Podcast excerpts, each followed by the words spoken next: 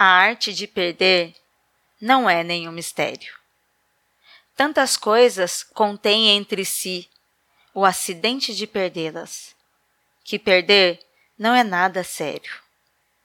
Perca um pouco a cada dia, aceite austero, a chave perdida, a hora gasta bestamente. A arte de perder não é nenhum mistério. Depois, perca mais rápido, com mais critério. Lugares, nomes, a escala subsequente da viagem não feita. Nada disso é sério. Perdi o relógio de mamãe. Ah, e nem quero lembrar a perda de três casas excelentes. A arte de perder não é nenhum mistério. Perdi duas cidades lindas, um império que era meu, dois rios e mais um continente. Tenho saudades deles, mas não é nada sério. Mesmo perder você, a voz, o ar etéreo que eu amo, não muda nada, pois é evidente que a arte de perder não chega a ser um mistério, por mais que pareça muito sério.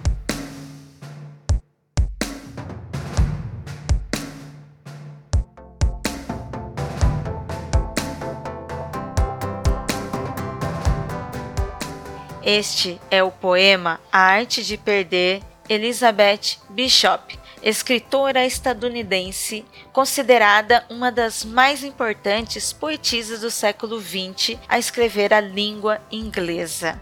Também ficou muito conhecida no Brasil por ter sido mulher de Lota, Lota de Macedo, uma arquiteta famosa que desenhou, que sonhou, que construiu, que visualizou o aterro do Flamengo no Rio de Janeiro. Elizabeth é um marco na literatura.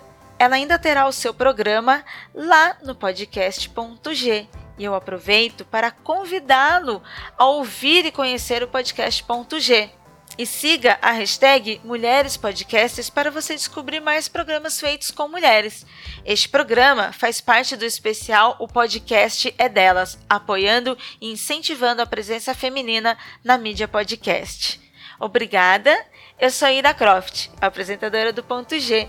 Eu vim aqui para citar este poema de Elizabeth esse poema maravilhoso, A Arte de Perder, que diz tão intensamente sobre nossas vidas no dia a dia, como um todo e aqui no podcast.